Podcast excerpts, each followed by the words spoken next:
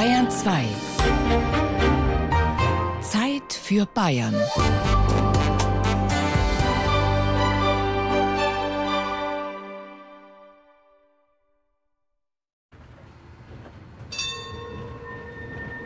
Die Straßenbahn. Ein bewegendes Thema, gleich in mehrfacher Hinsicht. Sie bewegt nicht nur die Menschen von A nach B, sondern bewegt auch die Gemüter. Jede Streckenstilllegung sorgt für Aufruhr, jede Neubaustrecke für Diskussionen. Im Internet gibt es unzählige Seiten, auf denen man die Entwicklung der Straßenbahnen nachlesen kann. Und jede Straßenbahnstadt hat mindestens einen Verein, der sich um den Erhalt und das Erbe dieses Schienenfahrzeugtyps bemüht.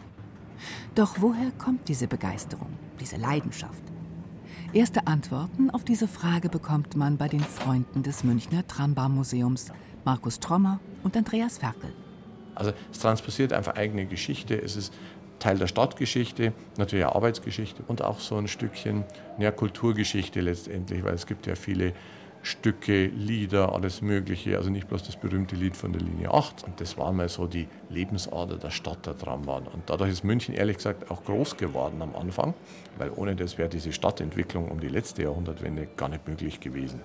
Die Straßenbahn als Lebensader, die mit ihrem Singen und Quietschen den Puls der Zeit schlagen lässt.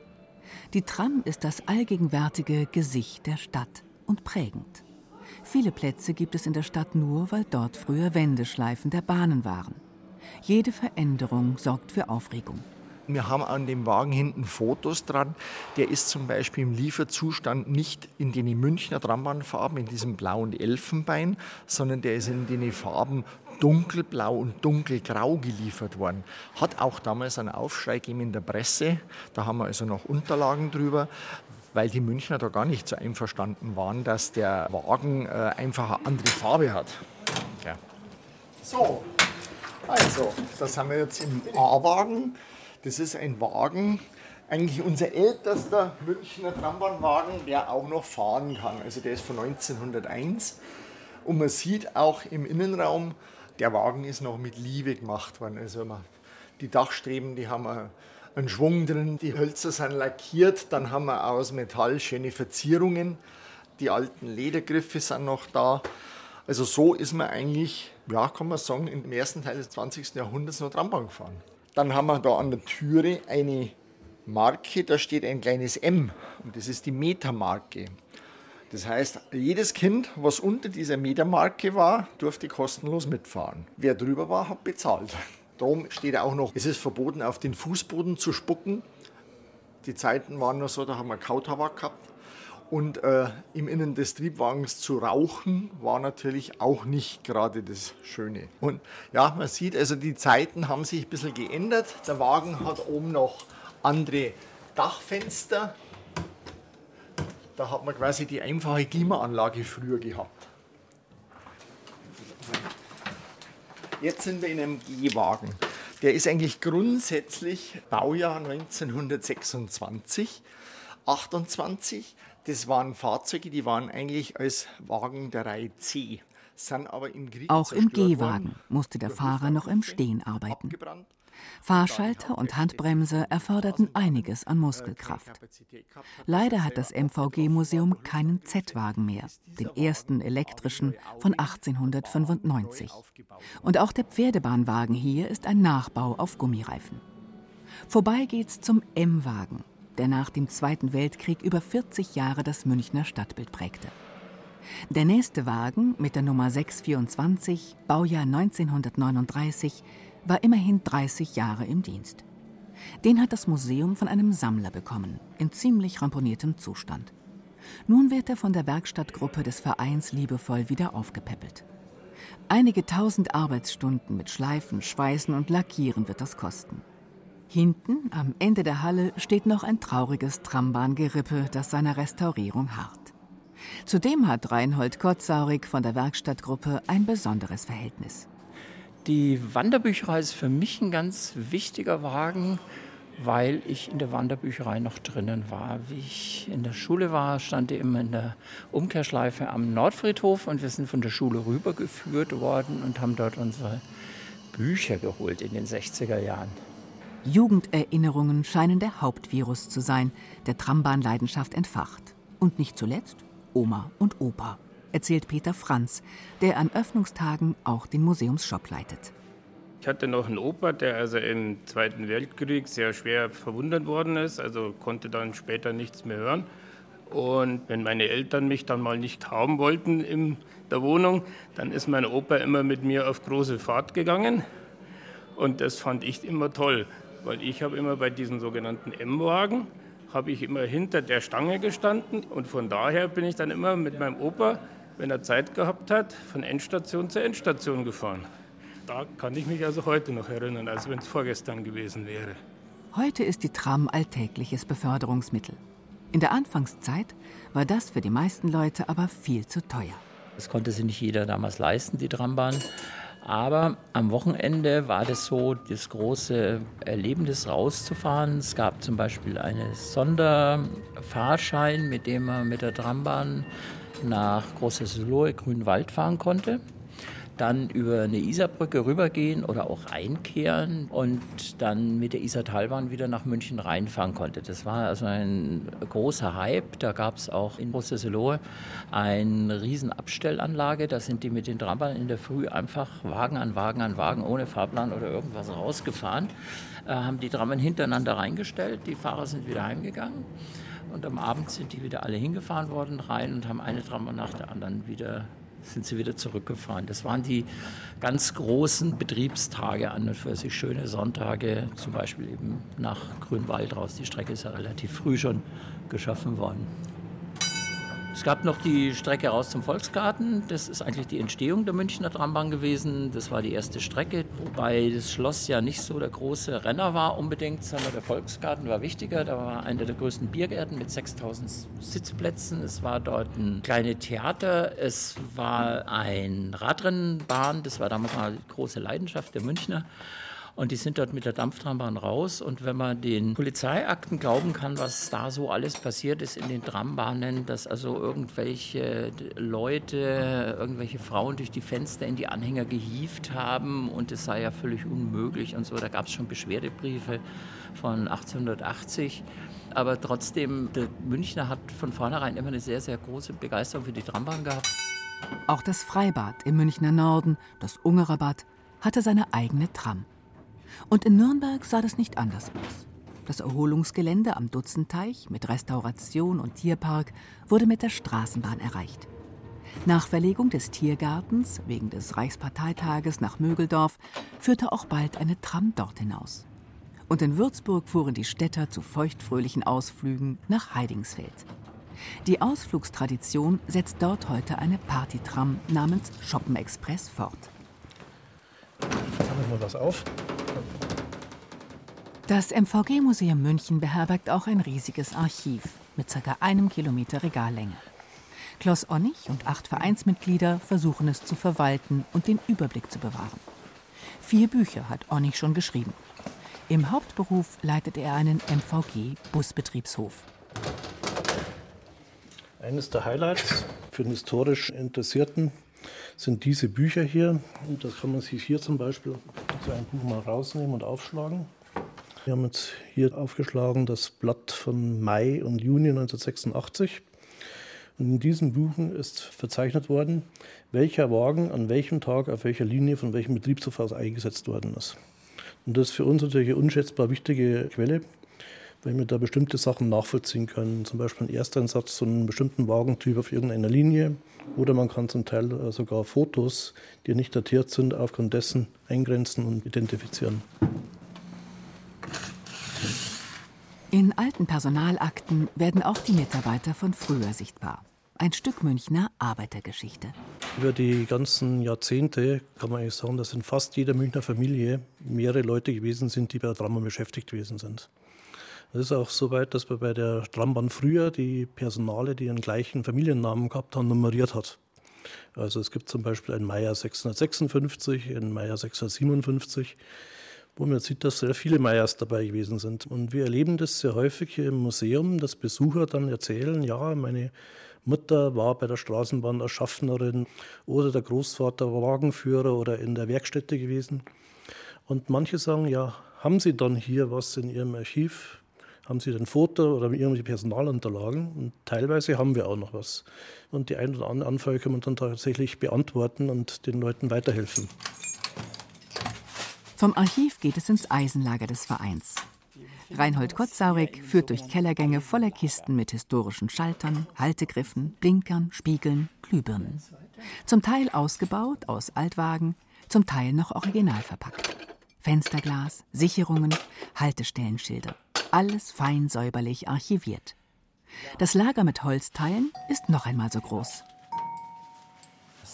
Gab immer verschiedene Glocken. Man kann Trambahnwagen auch an Glocken erkennen. Das war eine Glocke für einen Bahnübergang. Das ist eine typische Heidelberger Glocke. Klingt anders wie die heutigen Trambahnen. Das ist eine typische Altwagenglocke. Der Klang der Trambahnglocken ist ein ganz eigener Sound und alle Versuche, ihn elektronisch zu simulieren, wurden wieder fallen gelassen. Das freut die alten Wagen im Museum sicher und manchmal Ganz spät in der Nacht, wenn es ganz still ist in der Stadt, geben sie ein kleines Nachtkonzert.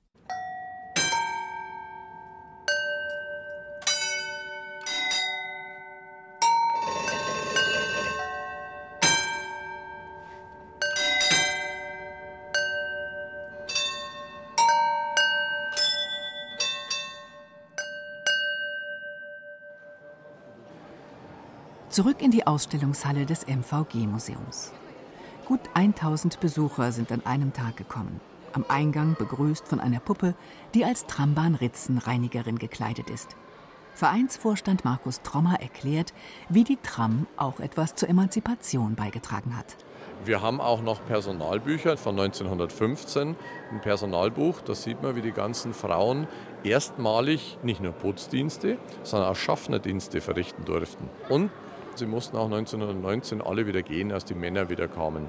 Ja, nach dem Zweiten Weltkrieg, da haben sich die Frauen dann nicht mehr vertreiben lassen, beziehungsweise waren wahrscheinlich so wenig Männer zurückgekehrt. Also da war Schaffnerin dann ein Beruf, ganz normal. Aber die erste Fahrerin war erst 1964 in einem Fahrerkurs.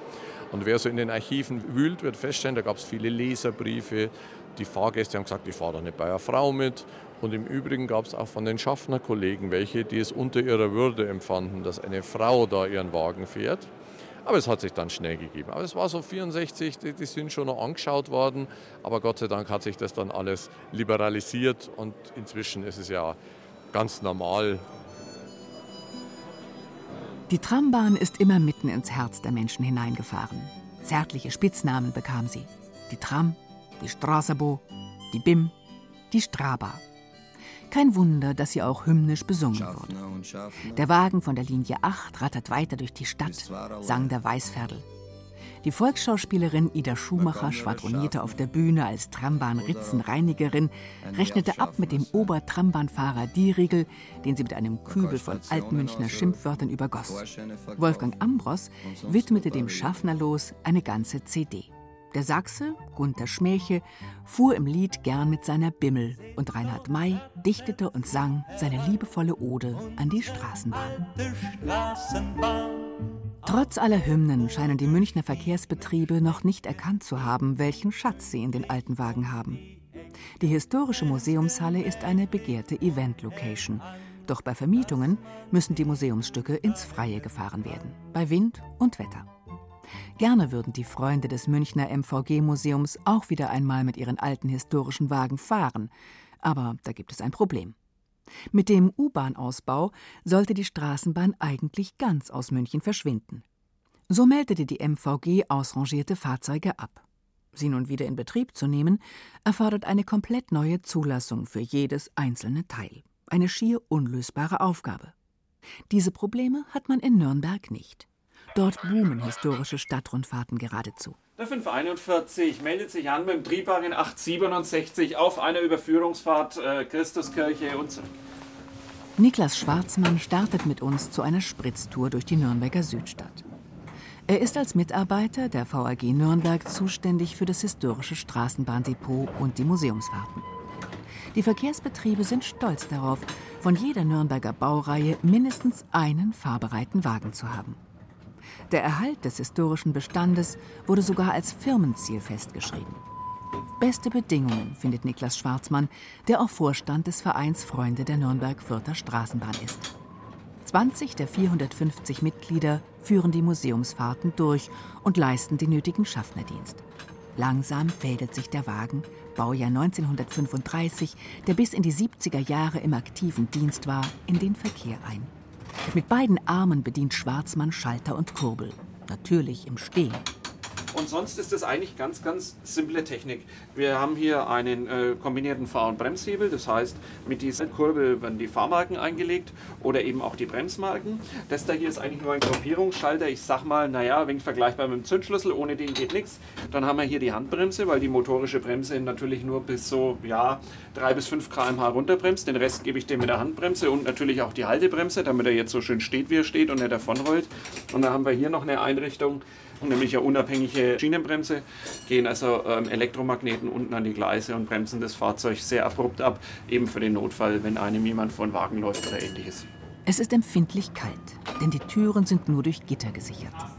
Früher wären hier ständig Gäste zugestiegen und hätten die Stehplätze beim Fahrer gefüllt. Der zweite Mann an Bord ist der Schaffner. Jo, mein Kollege ne, hat wieder überprüft, passt alles, ist der Einsteigevorgang beendet niemand mehr, der ein- oder aussteigewillig ist. Und dann kriege ich von ihm das Glockensignal, das ist unser Verständigungssignal. Wir fahren hier nach den Vorschriften wie dieses Fahrzeug in den 30er Jahren zugelassen wurde. Der Schaffner, der ist also nicht nur hier, sag ich mal, Zierde da oder so als jemand, der Fahrscheine verkauft, sondern der ersetzt tatsächlich Funktionen, die bei einem modernen Fahrzeug die Technik hat. Also sprich ähm, ein modernes Fahrzeug, so wie es heute unterwegs ist, das hat überwachte Türen, dass also das Fahrzeug sich nur bewegen kann, nur fahren kann, wenn die Türen geschlossen sind. Dafür ist der Schaffner da. Moderne Fahrzeuge haben eine sogenannte Totmannschaltung, also sprich, wenn der Fahrer jetzt bewusstlos wird. Auch hierfür ist der Schaffner da. Auch wenn es zum Beispiel an den Fahrtrichtungswechsel geht, muss ja das Fahrzeug auf der anderen Seite festgebremst werden, macht also auch der Schaffner. Das ist wirklich die klassische Funktion, wie sie der Schaffner seinerzeit hatte. Die Schaffner waren Respektspersonen und wie sich viele erinnern, durchaus manchmal bärbeißig unterwegs. Ein strenges Regiment. Im Kopf hatten sie die Fahrpläne und natürlich die Preise. Darüber musste sich der Fahrgast keine Gedanken machen. Das Fahrgeld bitte abgezählt bereithalten, steht auf Emailschildern. Die Münzen landeten dann im Galoppwechsler vor dem Bauch des Schaffners. Unser Schaffner, Tobias Schneider, hebt eine Bodenklappe hoch. Man sieht direkt auf das Fahrwerk. Die Federung des Wagens war schon damals vorbildlich. Da sieht man auch schön, wie das alles arbeitet, gerade über Weichen und Kreuzungen. Das ist alles entkoppelt, also der Wagen ist doppelt abgefedert. Das war ein Qualitätsmerkmal schon vor über 100 Jahren der MAN. Und sogar Henry Ford hat mal in einem Essay von der Nürnberger Straßenbahn geschrieben, weil er meinte, man solle doch den ruhigen Lauf der Nürnberg-Vierter Straßenbahn zum Vorbild nehmen, um eben auch beim Automobil ordentlich zu federn. Der Wechsel halt Christuskirche umsteigt Richtung Südfriedhof und Landgrabenstraße. Gemütlich schlängeln wir uns zurück zum historischen Straßenbahndepot in St. Peter. Seine architektonische Baustruktur verrät, dass es auch hier mit der Pferdebahn losging, denn in einem großen Gebäuderiegel waren früher Stallungen. Wir steigen aus und machen uns auf in die Schienenwerkstatt der VAG Nürnberg. Dort erzählt Thomas Luber, der Bereichsleiter der VAG Schienenfahrzeugwerkstätte, dass es in Nürnberg viel früher losging als in anderen Städten. Denn die erste Eisenbahn zwischen Nürnberg und Fürth fuhr nicht immer unter Dampf, sondern meist als Pferdebahn. Wir treffen ihn in einem Jugendstil Triebwagen, Baujahr 1913. Damals war das kein Zuschussbetrieb, sondern es war ein Geschäft. Der Gründer der Nürnberger Straßenbahn war Heinrich Alves. Es war ein Bremer Kaufmann und in einer atemberaubenden Geschwindigkeit hat er den Pferdebahnbetrieb in Nürnberg eröffnet. Und dann 1896 war schon der Beginn der Elektrisierung. Wir haben noch die Original-Pferdebahnwagen von 1881. Wir haben noch den ersten elektrischen Triebwagen, der in Nürnberg 1896 geliefert wurde. Und in der Folge war es auch so, dass die Stadt Nürnberg sehr große Ausbauwünsche hatte an die private Gesellschaft, die sie nicht erfüllen konnte. Und so war ein weiterer Meilenstein die, die Verstädterung des Betriebes und das war im Jahr 1904 der Fall. Bis 1914 ist das Streckennetz annähernd verdoppelt worden. Die Weltkriege setzten den Straßenbahnbetrieben überall zu. In München fuhren beschlagnahmte Wagen aus Italien. Nürnberg hingegen musste Wagen nach Krakau liefern. Das ist heute ein Glücksfall für die Restaurierung. Denn die Kollegen in Nürnbergs Partnerstadt sind ebenso begeisterte und versierte Trambahntechniker wie die Nürnberger. Doch auch in Nürnberg sollte die Straßenbahn einmal ganz abgeschafft werden. Aber man stellte die Wagen einfach nur zur Seite und konnte sie 1985 zum Jubiläum 150 Jahre Eisenbahn wieder reaktivieren. Gleichzeitig gründete sich der Verein Freunde der Nürnberg-Fürther Straßenbahn und öffnete eine Ausstellung im historischen Depot in St. Peter. Der Grundstein für das heutige Museum. Nürnberg war die zweite deutsche Stadt mit so einer Einrichtung. Ein Geniestreich der historischen Bedeutung angemessen. Also man hat viele Innovationsschritte gemacht und man hat, und da ist man in Nürnberg sehr stolz darauf, Mitte der 20er Jahren und dann äh, bis Ende der 30er Jahre eine sogenannte Nutzbremsschaltung entwickelt und eingebaut. Nutzbremsschaltung heißt, dass die Motoren während des Bremsens zu Dynamos umgepolt werden und dann praktisch wieder elektrische Energie erzeugen und die in das Streckennetz zurückgeben. Da waren die Nürnberger Verkehrsbetriebe federführend und sie waren auch wieder federführend federführend 1976, als man den ersten Drehstromantrieb bei der Straßenbahn ausprobiert hat. Wir waren eine der ersten Städte, die die hundertprozentige Niederflurtechnik eingeführt haben. Tobias Schneider, unser Schaffner, leitet im Hauptberuf die Werkstatt für Schienenfahrzeuge der VAG. Er darf in Nürnberg auch fast alles fahren. Die alten und das Zugpferd der modernen Flotte vom Typ GT8N die technischen Highlights in so einem modernen Zug, äh, beispielsweise eine automatische Weichensteuerung. Ähm, der Wagen weiß über die Ortung, wo er ist und gibt dann an den Weichen auch aus, ob die Weiche für die entsprechende Linie nach links oder rechts gestellt werden muss. Aber der Wagen hat auch sowas wie einen Gleit- und Schleuderschutz und natürlich äh, auch viele Sicherheitseinrichtungen wie die Türen nach den neuesten Normen, äh, was bei einem historischen Wagen durch den Schaffner vor Ort ersetzt werden muss. Die Klingen gibt es immer noch. Es gibt auch eine Schienenbremse, ist heute nur noch ein Piepsen. Es gibt auch den Sand. Unsere ganzen Straßenbahnen haben eine klimatisierte Fahrerkabine, ein Sitz, der in aus meiner Sicht alle Richtungen verstellbar ist und da relativ viel Komfort bietet. Aber es ist natürlich auch einfach der Arbeitsplatz von vielen, vielen Kolleginnen und Kollegen, die Tag ein, Tag aus hier Dienst tun. Fahrer werden bundesweit bei allen Betrieben händeringend gesucht. Auch in den Werkstätten braucht es Mitarbeiter, die über Nacht die vielen Unfallschäden, im Schnitt einer pro Tag, reparieren. Nebenan steht ein moderner Straßenbahnzug, der sich mit einem Bus angelegt hat. Der halbe Triebkopf ist abgerissen. Der Zug wird wohl sechs Monate ausfallen. Ein herber Verlust, denn draußen steigen die Fahrgastzahlen stetig. Ganze Stadtviertel müssen neu angeschlossen werden. Doch wie wird die Tram in Zukunft aussehen? Straßenbahn der Zukunft ist, ist sehr, sehr spannend. Man arbeitet heute sehr viel mit Fahrerassistenzsystemen. Dass wir zu einem autonomen Fahren der Straßenbahn kommen, ist aber, glaube ich, bis zur Serienreife noch eine Frage von mindestens 25 bis 30 Jahren, weil der Bremsweg einer Straßenbahn trotzdem immer ein proaktives und vorausschauendes Fahren bedingt und kein reaktives. Ansonsten das Thema Komfort für Fahrgäste gewinnt steigend an Bedeutung. Klimatisierte Innenräume, ausgestattet mit äh, Lademöglichkeiten für, für irgendwelche Devices. Ich glaube, das ist schon die Zukunft der Straßenbahn. Vieles wird gleich bleiben. Man wird Räder unten brauchen. Ob der Strom noch immer und überall von oben kommen muss und wir eine Fahrleitung brauchen, das ist im Moment ja auch viel diskutiert, ist aber eigentlich auch keine wirkliche Innovation, denn auch vor 100 Jahren hat es schon in vielen Städten Unterleitungsbetrieb gegeben. Manche Sachen wiederholen sich scheinbar auch in der Geschichte in gewissen Zyklen. Und auch der Vorstand des Münchner Vereins Markus Trommer glaubt an die blühende Zukunft der Tram. Ja, es ist ein Verkehrsmittel der Zukunft. Ich glaube, die Mobilität lässt sich nicht mehr reduzieren auf ein Verkehrsmittel. Und es war wahrscheinlich schon immer ein bisschen suboptimal, U-Bahn gegen Bus, gegen Straßenbahn miteinander funktioniert. Elektromobilität ohne Tram wäre schier undenkbar. Und so fährt die Tram wohl auch weiterhin bimmelnd und ratternd durch die Stadt.